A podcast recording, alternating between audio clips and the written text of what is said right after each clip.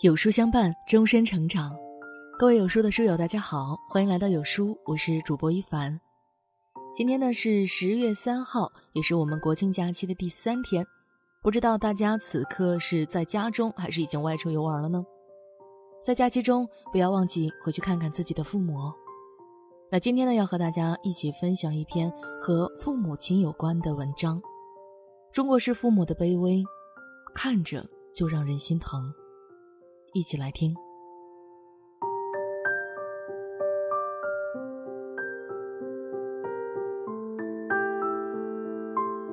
一直盛传这样一句扎心的话：成年人最大的悲哀，就是父母在你面前变卑微。最近，我算是体会到了这种愧疚之感。周末带家人出去玩，爸爸特别兴奋，一个劲儿的拍照拍视频，说要发朋友圈。因为天太热，等得有点久，我没忍住发了句牢骚：“一个大马路有什么好拍的？别人又不是没见过。”爸爸张了张嘴想说点什么，最终还是低下了头，小声说了句“对不起”。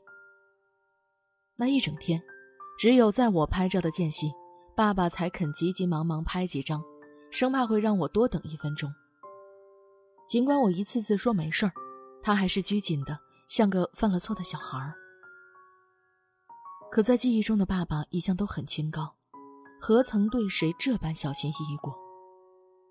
他常常说“不蒸馒头争口气”。小时候，我被熊孩子欺负了，不善于与人争吵的他也会掐着腰跟泼妇对骂老半天。初中时，我被班主任点名批评太爱打扮了，他直接怼回去说：“爱美是天性。”长大后。我遇到渣男的纠缠，他二话不说就撵跑了。多少父母都是如此，年轻时为子女遮风挡雨，年老时却得看子女脸色行事。想一想，可真是讽刺。每一个小心翼翼的父母，都害怕会被儿女嫌弃。衰老的本质，就是一天天走向无力与虚弱。曾看过一档动物类纪录片，讲了一头雄狮的故事。雄狮曾经威风凛凛，在年轻的时候是群狮的大王，带领狮子们四处捕猎。可等他日渐衰老后，狮群中出现了一头年轻力壮的狮子，他三下五除二就把狮王轰下了台，逐出了狮群。年老的雄狮，只得像孤魂野鬼般的在草原上飘荡。只有时不时看向狮群的双眼中，能看到一点点光彩。只是，他再也没有能力回到狮群了，只得孤独等死。动物如此，人亦然。电影《有山节考》里就出现过这样一个残忍的情形：因为村落极端贫困和食物匮乏，以至于老人活到七十岁的时候。就会由儿子亲自背着送到村子后面的有山上去，任其老人自生自灭。虽然他们表面上都说这是祭山神，但所有人都知道，只是因为过了七十岁的老人没有办法种地干活，只能在那里白白浪费粮食花钱。害怕被遗弃是人的天性，尤其时常都能看到老人不被善待的新闻。这犹如给老人敲醒了警钟，让多少人都不敢闹、不敢横。对于父母来说，他们需要的并不多，无非就是一份安全感，能让他们坚信，不管身体有多差，我们都不会遗弃他们、不管他们，更不会让他们在世界的角落里自生自灭。当安全感不再缺失时，父母又怎会在儿女面前唯唯诺诺呢？每一个小心翼翼的父母，背后都有一个不允许他犯错的子女。作家卢叔曾说：“为什么每次爸妈犯很幼稚的错误时，我们总是控制不住脾气，想要指责他们？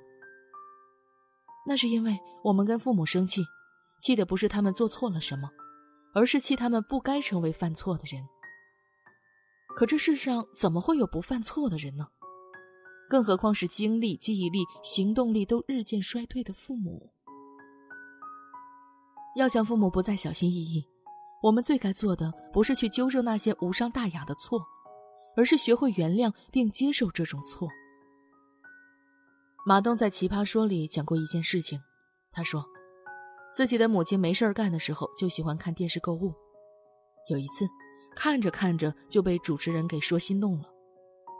一款欧洲皇室定制款的包包，原价一万九千八百元，打折只要九百三十元，这不就是白捡了一个大便宜吗？当下，马东妈妈就打电话订购了这款包包。其实大家都知道，这完全就是商家的一种营销手段。所谓的打折价，可能还要比原价贵不少呢。至于什么皇家定制款，那就更扯淡了。但马东这么聪明的一个人。并没有当着妈妈的面拆穿这个谎言，而是装作很兴奋的样子，对着母亲说：“哟，眼光真好，真是买到了好东西。”马东说：“妈妈太孤单了，爸爸去世十多年，他常常不在家，就只有妈妈一个人看看电视、买买东西。如果他连这种慰藉都剥夺了，那真是太残忍了。”这是一个把原生家庭放在刑台上鞭笞的年代，多少人总是带着一股怨气看父母，嫌他们这不好那不对。可多少人又想过，他们也都是在摸索着成长，摸索着当父母。就像《请回答一九八八》中，德善的父亲说的那句话：“爸爸，我也不是一生下来就当爸爸，爸爸也是第一次当爸爸，所以啊，我女儿就稍微体谅下。”每一个小心翼翼的父母，都与儿女有一条不可跨越的鸿沟。面对这条鸿沟，有人选择视而不见，有人选择修建一座桥。发小就是典型的视而不见。有一次，发小在朋友圈中说中了胶片的毒，意思是太喜欢胶片相机拍出来的感觉了。但他妈妈不理解，就紧张的打电话问他到底怎么了，是不是中毒在医院？这样的事情发生过好几次，一来二去的，他也懒得解释，每次发朋友圈都直接屏蔽了父母。远在家乡的母亲很想知道儿子的近况，每次只能跟我旁敲侧击的了解一下，就怕在他跟前哪句话说错了，惹得他过年又不回家了。每次聊完后，都不停的叮嘱我，千万不要把这件事说给发小听，害怕他又生气了。说实话，比起麻烦，我更是心疼这位母亲。不过，因为一场意外，还是改变了发小。去年冬天，因为炉盖没有放好，两个老人差点因为煤烟中毒身亡。当发小知道这个事情时，这个三大五粗的北方壮汉就在地铁上哭成了泪人儿。他说：“如果父母真的就这么走了，估计这辈子都不会原谅自己。”从那以后，发小依旧会发朋友圈屏蔽父母，只不过会专门发一些自拍照、吃饭照、旅游照到朋友圈，只是仅父母可见。发小说，以前不敢直视母亲的眼神，里面写满了太多期待，期待他能像小时候那样畅所欲言，但他现在不怕了，因为他在努力把自己的世界说给他们听。在我们看不见的地方，父母都在努力向我们靠近。可多少父母像只无头的苍蝇，只能无助的瞎撞。短短人生数十年，我们的缘分又能有多久？所以，请主动为父母搭一座桥吧。人生最大的幸福。就是叫一声爸妈有人应。前几个月，有一张图刷屏了全网。在巴勒斯坦，一位七十三岁的老人确诊新冠，住进了重症监护室。出于防疫考虑，医院谢绝了一切家属的探访。为此，他三十岁的小儿子每天晚上都爬到窗户上，远远的陪着母亲。只可惜。短短五天后，老人就没有禁得住病情的折磨，还是离开了人世间。他的小儿子始终都接受不了这一现实。这件事情让很多子女都感慨万千，很多网友纷纷在网上诉说自己对父母的思念。其中最扎心的评论说：“我失去父亲二十二年了，依旧会哭。父母在，人生尚有归处；父母走，人生只剩归途。”父亲曾跟母亲讨论。等以后去世，他们要各自葬在父母跟前。我想，这不是他们的感情不好，而是能够理解彼此思念父母的心情吧。毕竟，母亲至今还常常念叨着外公外婆，给我们一遍遍讲那些温暖的故事。毕竟，每次在爷爷奶奶忌日时，父亲都会在坟头跪坐很久很久，直到天黑了。才肯离开。我想那时的他们，谁也不是，都只是那个想被父母宠爱的孩子吧。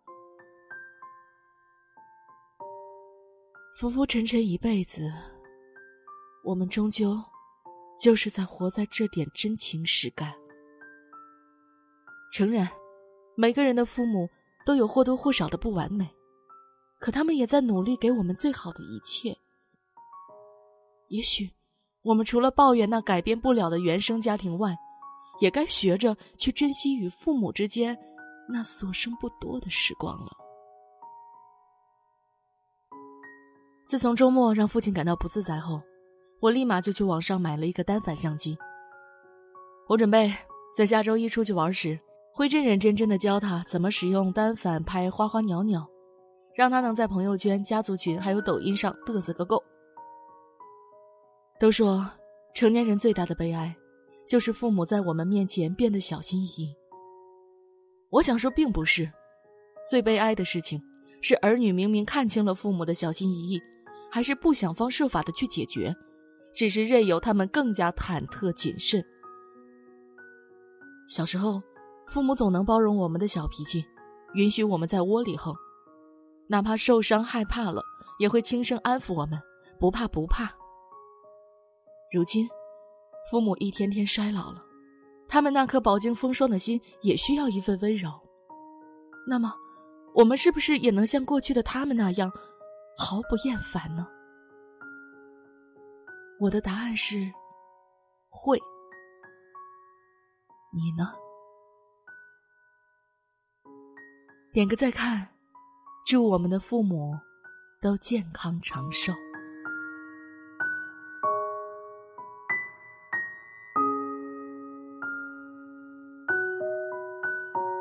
今天呢，有书君还想和大家一起来玩一个小游戏。打开有书公众号，在对话框回复数字一到二十中的任意一个数字。要注意时，对话框不是留言区哦，我就会发送给您一篇能够代表您今天心情的文章了。快来试试吧！好啦，今天的文章就跟大家分享到这里了。如果您喜欢今天的文章，要记得在文末点亮再看，跟我们留言互动哦。另外，长按扫描文末二维码，在有书公众号菜单免费领取五十二本好书，每天有主播读给你听，或者下载有书 App，好量必读好书免费畅听，还会有空降大咖免费直播，更多精品内容等您随心挑选哦。明天同一时间，不见不散。